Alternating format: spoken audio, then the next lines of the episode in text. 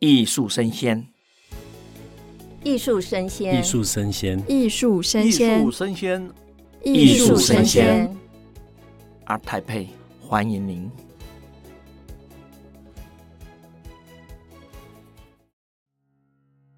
Hello，欢迎收听艺术生鲜 ART TAIPEI Live Talk，我是主持人王维轩 Vivi。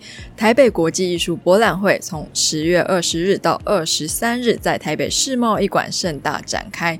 欢迎各位跟我们一起共襄盛举。现在这个时段的主题呢，是寻找 ART TAIPEI 的会影生动，绘画的会，影像的影，声音的声，动感的动。我们非常荣幸的邀请到今年 ART TAIPEI 的三位参展艺术家，分别是就在艺术的艺术家邱招才先生。大家好，呃，我是邱招才。还有我们德宏画廊的艺术家段木。大家好，我是段木。还有双方画廊的艺术家陈晴耀。哎，大家好，我是陈晴耀。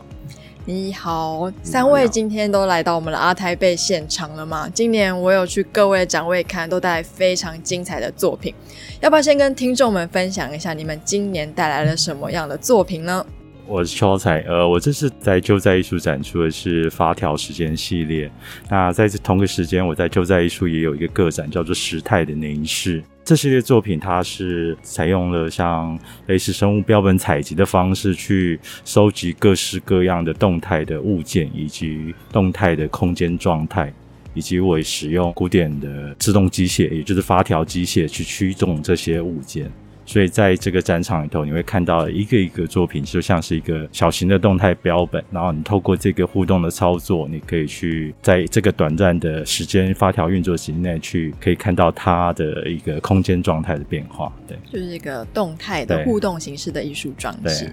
那段木这次带来什么样的作品呢？大家好，我是段木。那其实这是我第二次参加艺博。那我去年是以在 NFT 特区的形式参展，那这次算是比较展出相对多的作品。我这次带来的作品形式上还蛮丰富的，有动画，然后也有 VR，也有 AI 生成式的影像这样。那可以先聊一下我的个人的脉络。我的大学跟硕士的主修其实都是水墨，后来开始接触到新媒体之后，像是 VR 啊，然后生成式 AI 啊，或是动画，或是装置之后，我开始用这些新媒体去，有点像是重新转译东方的文化或是一些哲学观点，我会从一些传统的美学当中去抽取一些可能像是精神性的一些概念或是哲学概念，放到我的作品当中。是，那晴耀呢？哦，我这次带来大概三种系列的作品。第一个系列是比较了解我的听众，可能就是看过我的作品的话，因为我的作品跟美少女都多少有点关系嘛。所以第一个系列就是呃，我从 AK 四七少女那个系列下来的美少女的风神雷神，做一个黄金屏风的作品。另外一个系列是从陈进的作品作为发想的战场之女系列啦，就以前的战争画跟现代的时事做一个结合嘛，比如俄乌战争或者是中共军机绕台啊，做一个结合。啊，另外一个系列就是肖像系列、圆梦系列啦。然后这次刚好带来是我们老板朝圣的肖像啊。如果大家有认识朝圣，或者是说你想知道画的跟本人的差距有多大，或者有没有差距的话，可就直接到柜位去，因为朝圣就在通常都坐在里头，你就可以去比较这两人之间的差距。那不知道朝圣已经被卖掉了吗？他自己买了自己，自己买了自己，为了防止被卖掉，他他要自己先把自己买下来。是，那其实今天在场的三位都是我们台湾非常有知名度的当代艺术家哦。那邱昭才的专长是互动装置嘛，以互动作为创作发展的主要概念。段木呢，你则是关注在当代的跨文化下，从水墨跨域到我们的新媒体。来做一些新的艺术实践的可能性。那陈晴耀刚好提到有美少女嘛，嗯，美少女之外呢，还有就是你仿沉浸的战争绘画，然后把战时的台湾跟一些我们现在当代的风景融合在一起。嗯，那另外就是肖像的部分，就是大家可以去看朝圣。对对对。好，那我们想要来问一下，我们先从我们的邱招才先生开始好了，就是你是做互动型的装置吗？观众是需要去转动那个发条，才能跟这个装置产生这样的互动性。嗯、然后我有看到现场，其实有几个不同的发条，它都会触发不同的算是行为。对，你是要怎么样去发想去做这些设计呢？我简单说一下我自己的创作脉络的，这样可能比较容易理解。就是一直在从事互动机械装置创作。那其实，在早期我是做一些静态的雕塑。那为何从静态过渡到动态？其实是出于一个制作过程的一个小小的意外。就是我在组装作品零件的时候，某个零件掉落，然后它刚好掉落的过程的动态，就像是一个啄木鸟玩具。那我当下觉得，诶，这个状态蛮有趣的，就是说我其实原本是在工作，但是当下的这个动态突然改变了我跟作品之间的关系，就是我好像是在玩玩具，我连接到我玩玩具的经验，也就是说，观者跟作品的状态，其实它又多了一个层次，多了操作，然后它在这个操作过程之后会经历了这个片段的一个空间状态的改变，然后也因此我就开始转向做动态互动的装置作品。也因为开启的这个关键就是一个玩具，所以我就从玩具里头去找寻可能性。那早期的玩具，它可能用很简单的物理的原理去让它产生动态。那玩具的发展在下一个阶段，也许就是发条玩具，然后到甚至后期的电子控制啊、马达啊的玩具。那我自己的作品也是顺着这个脉络在发展。对于互动这件事情，我其实有给他一个定义，就是我称之它为玩具的情境。也就是说，在这个过程里头，观众在操作它，某种程度你可以满足这个操作以及参与的欲望。然后在当下，你也可以有片刻的现实的跳脱，它就是一个你跟这个物件相互融合的一个情境。我觉得我在作品里头很关注这件事情，我就让我的作品都有这样的特性，让观众必须以你的身体直接与作品产生互动。对，就是一种仪式感，对。啊，对对，您提到仪式感的话，也许。去连学到我自己的生活经验，就是我想到的就是发条中，就像我最近的这个系列用了很多的发条。过去发药时钟，你知道上发条它可以运作一个星期，所以小时候我对于上发条这件事情充满期待的，因为一周只有一次，这件事情是充满仪式感的，对啊。然后你也知道，你灌注进去的力量，它会持续的运作一整个星期。我觉得这个过程是蛮有趣的。对，其实艺术家亲身经历的一些经验，会变成未来创作的养分。对，那像段木，您刚刚有提到说你以前学的是水墨，可是后来你跑去做新媒体，而且我有看到你的展位，我们现在那个头戴装置嘛，重点是你看起来蛮年轻的，里面竟然是华严经，可以跟大家分享一下 你的这个跨域怎么会跨的这么的成功呢？有没有成功，我是不知道。对，就是因为我大学的时候其实蛮深入在研究，像是水墨书法，甚至说篆刻，还有一些佛经相关，就是非常东方传统的东西。后来进入硕士之后，诶，想说是不是这些东西可以有一个新的方式去转译或是呈现。我本身对新媒体也蛮有兴趣，对。然后当时其实就是 VR 这个媒介开始慢慢出现，然后 AI 也开始慢慢出现，那我就想说，诶，好像可以来试试看。因为对我来说，其实无论用水墨也好，或是新媒体也好，他们都比较像是一种媒介。那我怎么去透过这个媒介去转译我所想要传达的，可能我对于世界的一个理解，或是对于文化脉络的一种认识。所以当时的大概转变是这样。那我这次带来的那件 VR 作品，它其实蛮特别的，就是一般的 VR 其实它是在室内观看，但那件作品我的概念是要设定在一个沙漠的环境去做体验。那那件作品就是它会从一个虚拟的空间慢慢过渡到一个混合实境。那混合实境其实就是观者可以同时看到现场沙在滚动啊、风吹的画面，那同时就可以看到虚拟的物件出现在这个现实环境之中。那件作品是受到刚刚您听到《华严经》的一个启发。那《华严经》里面其实有谈到佛教一个很重要的空间观，叫做重重无尽。重重无尽所指的，有点像是多重宇宙，或者说这个世界的尺度啊，或是东西的大小，其实不是通过物理去定义，而是你的信心。所以，当你的内心不再被这些东西给限制，这些东西的大小是可以自己去做变化跟调整。所以，那件作品其实我用了岩石这个元素。然后我透过去改变它的尺寸，那小的时候它就会变成做一个对象，观众可以透过虚拟的手去跟它互动啊、接触。那在触碰的同时，也会发出不同，就有点像是让人很放松的音频的声波。当这个岩石变得很巨大的时候，大到把人吞进去的时候，它就会变成一个空间的状态。所以其实这件作品想要传达的是，我如何透过 VR 这个沉浸式的媒介，去让观者重新认识这个世界，或是说重新理解这种传统空间的一个观点。是，那其实刚刚就在艺术的秋招财，还有德宏的椴木，都是一种艺术品跟藏家之间的互动嘛。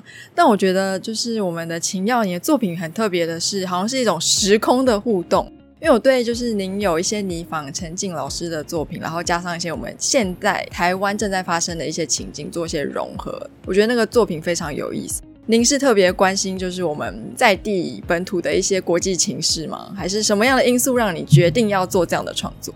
呃，应该这样讲，其实每个人都有自己的兴趣嘛。说真的啊，我小时候第一志愿其实不是要当画家哦，那要当什么？我小时候其实是想要去读历史系，只是我后来先考上了美术系，以后就觉得，哎、欸、啊、呃，我不想再念书了，然后就念了美术系，然后一路上来啊。那也好了，其实我对于历史的东西一直很有兴趣啊，所以就长时间的会做阅读啊。然后另外一点也是兴趣啊，就是包含阅读，包含现在的看影片啊、YouTube 啊这种，都会讲历史或者讲一些国际的事物啊什么什么的，什么乌俄战争啊、潜艇啊，有一阵子也都在看那个军武频道啊，真的还很迷殷商的甲骨文的东西啊，对啊，是。然后对于资讯或资料这种东西，有一种很喜欢着迷，对，就是截取的这种冲动。在这个当下的时候，吸收了很多资讯之后，你就会开始去分析嘛，或者是说截取某些东西，你觉得是有用，也因此往这边去做。沉浸这件作品是之前的上一个系列，就是 AK 四十七少女这个系列，因为我把它设定为战争画，所以我就大量的去搜寻、阅读有关战争画的资讯啊，因为我要做一些参考嘛。然后我就阅读到台湾的有一关二战的时候的战争画的这个部分。基本上所有的你叫出名者，或多或少有做过这样子的创作来。以战争时期的话，你被迫也必须要画这个东西。然后我就刚好找到陈静了，我觉得太妙了。因为第一点，她是女性啊，有女性的角度去看待战争，我觉得特别有趣啦。陈静，我们可以说她是闺秀化，或者说她也算是一种画美少女的人啊。所以对我来说，我自己也是画美少女，有亲切感，有亲切感。所以我就觉得我应该要做一些事情。一开始发想也只是说把它画成我的版本，后来又觉得说，那既然要画成我的版本的时候，那还不如先试着直接把它电影化。上次的个展，我其实是做了一个三个频道的类似短片的形式的电影，就直接把它拍成电影。然后这一次带来的作品是在电影之后，再由电影里面抽取元素里面再次创造，就回到我原始的构想，把沉浸的绘画重新再制。这一次带来这两张，其实就是沉浸的绘画的再制。他们原来都有原图，只是说他当时创作的时候是二战的时候嘛，所以他那个当下的一些背景可能是就是二战时期。但是我是加入现代元素，因为台湾的在地缘政治上面其实很难摆脱所谓的战争的阴影或战争的焦虑啊。是近百年前跟到现在，其实台湾的处境有多大的变化？其实我觉得变化也不是那么大，只是说那个假想的敌人可能来自大海的一方，这个大概就是我这个系列的一个创作的脉络，脉络或者是创作的起源。因为我知道台湾其实位处的地理位置嘛，或者是最近的情势来说，其实蛮紧张的，嗯、所以应该有蛮多紧张的议题正在发生。那你要怎么从里面再去选取你想要的元素放到你的创作里呢？当然就是新闻啊，就是新闻性。这一系列其实是从乌俄战争开始。说真的，我那时候其实在抢时间呢，又在拍的时候，其实那时候没有人知道说乌俄战争会真的打到现在还没有完。在去年的时候就敢拍嘛，敢拍。如果他战争打完的话，其实我就觉得说真的，再展就有点来不及嘛。嗯。但是没想到，哎，我展完了之后，一过一年了，他还在打，真的是以色列这种事情又出来了。我们只能期待世界赶快和平。是，那我相信每个艺术家的话，一直想要追求自己艺术创作的突破跟再突破嘛。那不知道就三位目前的创作的现况来说，您觉得自己未来在创作上，不管是发条装置，因为我有看到它就是转一转里面会有一些互动性的装置嘛，未来还有可能就是更进一步吗？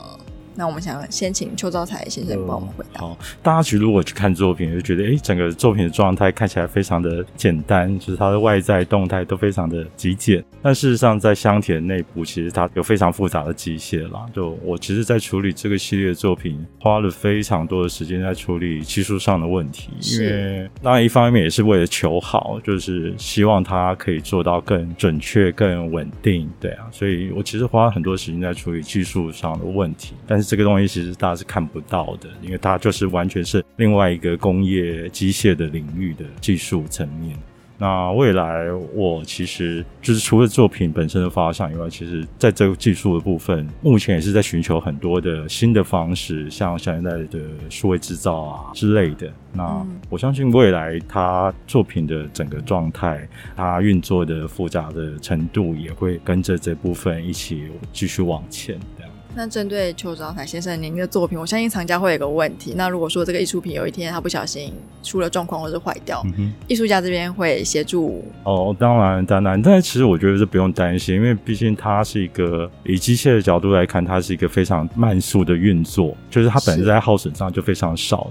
再者就是，其实你可以把它类比超钟表产业、钟表的产品，其实他们的可以运作的时间都非常的长。你可以说它也许放一百年都不会有问题的。那它的维修只是透过很简单的检测，基本上它是可以非常久的。对，是。那也许提到这点，因为我过去也做过比较数位控制的东西，我当下其实发现，哎，我其实有某种对于数位、对于电子产品的焦虑。他们其实变换的太快了，他们的寿命其实非常的短。我反而会觉得，诶，古典的这一个机械，它的时间，它的寿命是非常的长，非常稳定。那等红的椴木，因为我看到你除了有 VR 装置之外，你还是有一些平面的作品。那你未来在跨域上会做什么样的选择？还是就是并行平衡的发展？我应该是会平衡的发展，对，因为我其实对于新的技术或是不同的媒材都蛮有好奇心的，然后也蛮喜欢跟不同的创作者合作。像我近期有一个计划，其实就是有跟声音的艺术家一起合作，做一个现场的表演，这样。所以在未来上，我应该就是保持一个开放的态度，然后期待有更新的东西，我可以做更多不一样的尝试。那我其实有被蛮多就是藏家有问过，他如果想要买录像艺术 VR 装置里面的艺术，那个载具是因为有的藏家是你买的时候就都给你了，可是有的好像只给你一个 USB。那不知道就您的作品来说，呃，我之前有一件 VR 作品有被基金会收藏过，那我这边就是会把 VR 头盔就设备包括档案都一起给厂家这样子，因为其实。VR 算是一个蛮新的媒材，那我觉得这样对于厂家来说比较友善，就是它有了一个设备，然后马上穿戴上去就可以体验我的作品。是，那我们双方的情要呢？您对你自己未来的艺术的算是创作的发展有什么样的期许？嗯、你希望自己有什么样的改变？应该这样讲，因为我其实什么东西都做啊，从最早开始做数位摄影，然后后来拍影片，现在画画。刚开始当然是画亚克力啦，现在最近在学那个胶彩。我为了画胶彩画，还从头开始学，从最基本的那种怎么调胶啊开始。所以基本上我对于美彩其实没有那么的中心度，没那么高啦。对我来说，选择什么媒材比较重要，而不是说我会什么我就一定要用什么东西去做。微电影这个部分的话，我可能还会继续做下去，因为其实除了沉浸之外，其实老画家画的战争画还蛮多的，我还其实还蛮多可以发掘。但钱是一个问题啊，之前的拍那都自费，其实拍电影真的成本其实很高，可能真的要去找到钱或是申请到钱才有办法再做下去。其他的绘画部分当然还是会继续啦。基本上现在预计是下一个展览可能会是不一定会是个亚克力啊，我觉得比较倾向会变成是弄一场教材的个展这样。嗯，是。其他的媒材我其实都还想做啊，在下次说不定就搞木雕也说不定。他木作做的好哦，真的、啊？你们是同学？同学？同学啊？对，研究所研究生同班。天哪！那您会不会有一天也跑去做录像艺术，或是做胶彩？很难说。他也跨了不少地方啊，除了那个雕塑啊会动嘛，然后还有之前还有一点机械的啊。所以艺术家在选择媒材，你们首要考量的点是什么？当然，第一个是喜好啦，在自己的偏好，再来就是你到底你想要表现的内容，到底使用什么媒材是最适切的。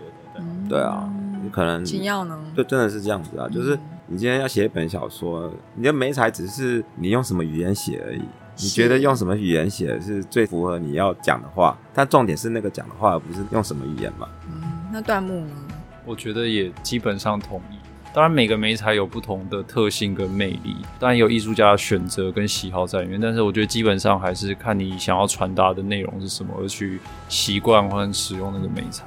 那其实，在台湾现在用 VR 创作的艺术家，我觉得数量稍微来说比例是相对来说比较少的。那你觉得有什么样的题材，或是你想要传达给这些观者的体验，是 VR 装置特有的？嗯，就我的脉络来说，呃，因为我的作品其实像以前的水墨平面，其实也是在谈像空间或是一个观看的一个方式。那我觉得 VR 它首先它的体验跟观看方式就是把观众带到艺术家所创建的那个空间当中，所以它非常的第一人称。对，那我觉得用这个媒介在讲东方的空间这件事情，特别是可能主客体的关系啊，或是说那种特殊的一个空间跟感知状态，我觉得非常的适合。嗯，是好，那我们欢迎各位听众可以到三位艺术家的展位去看他们的艺术作品了。那分别是就在艺术的邱招才，还有我们德宏艺术的我们的段木，还有双方的陈晴耀。如果要看朝圣的话，也是去双方嘛，对对对，你可以看到本人跟画作。好，那本时段的节目寻找 R TIBE 的绘影生动专场访问就到这边告一个段落。更多精彩内容呢，请继续锁定中华民国画廊协会 Clubhouse 账号，或到各大的 Podcast 平台搜寻艺术声鲜 ART TAIPEI Live Talk。也欢迎您在十月二十日到二十三日到台北世贸艺馆，跟我们一起参加第三十届的台北国际艺术博览会。谢谢大家。